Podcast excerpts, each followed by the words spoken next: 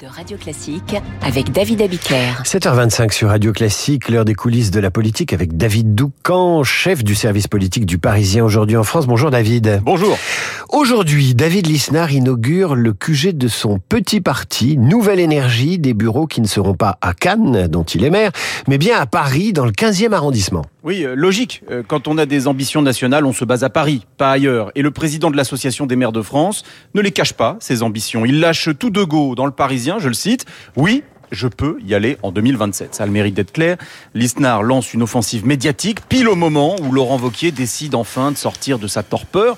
En rien une coïncidence, évidemment, et euh, commentaire amusé d'un macroniste, ça y est, le combat des chefs dans la cabine téléphonique a commencé. Le rieur se souvient du score de LR à la dernière présidentielle, 4,75%. Lisnard a son propre petit parti, Nouvelle Énergie, tout en restant bien sûr membre des Républicains. LR n'est toujours pas sorti de sa crise de leadership.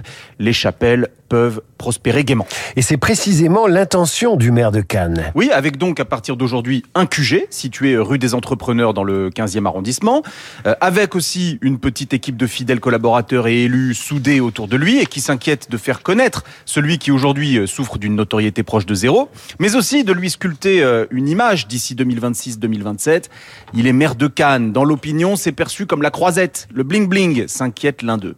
Et avec enfin un corpus idéologique. Et sur ce point, il faut constater une constance, euh, poids des normes de, et de la bureaucratie, dénonciation du wokisme, retraite euh, par capitalisation ou encore réorganisation des pouvoirs publics et décentralisation sont les chevaux de bataille de David Lisnard. Extrême fermeté sur le régalien, libéralisme économique. Pour faire vivre euh, cette ligne, Lisnard a un plan.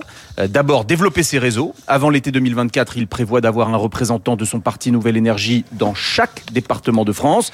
Et pour peaufiner les idées, et il forme euh, un trio avec le député européen François-Xavier Bellamy et le président de la région Normandie, le centriste Hervé Morin, avec qui il est très copain.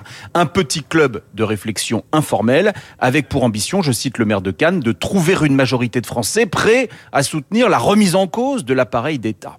Un jour, François Barouin, euh, toujours putatif, jamais candidat, François Barouin, un jour, il a glissé un conseil à David Lisnard, je vous le livre. Si tu veux faire entendre tes positions, il faut que tu sois un potentiel candidat dans une échéance électorale. Manifestement, ce n'est pas tombé dans l'oreille d'un sourd.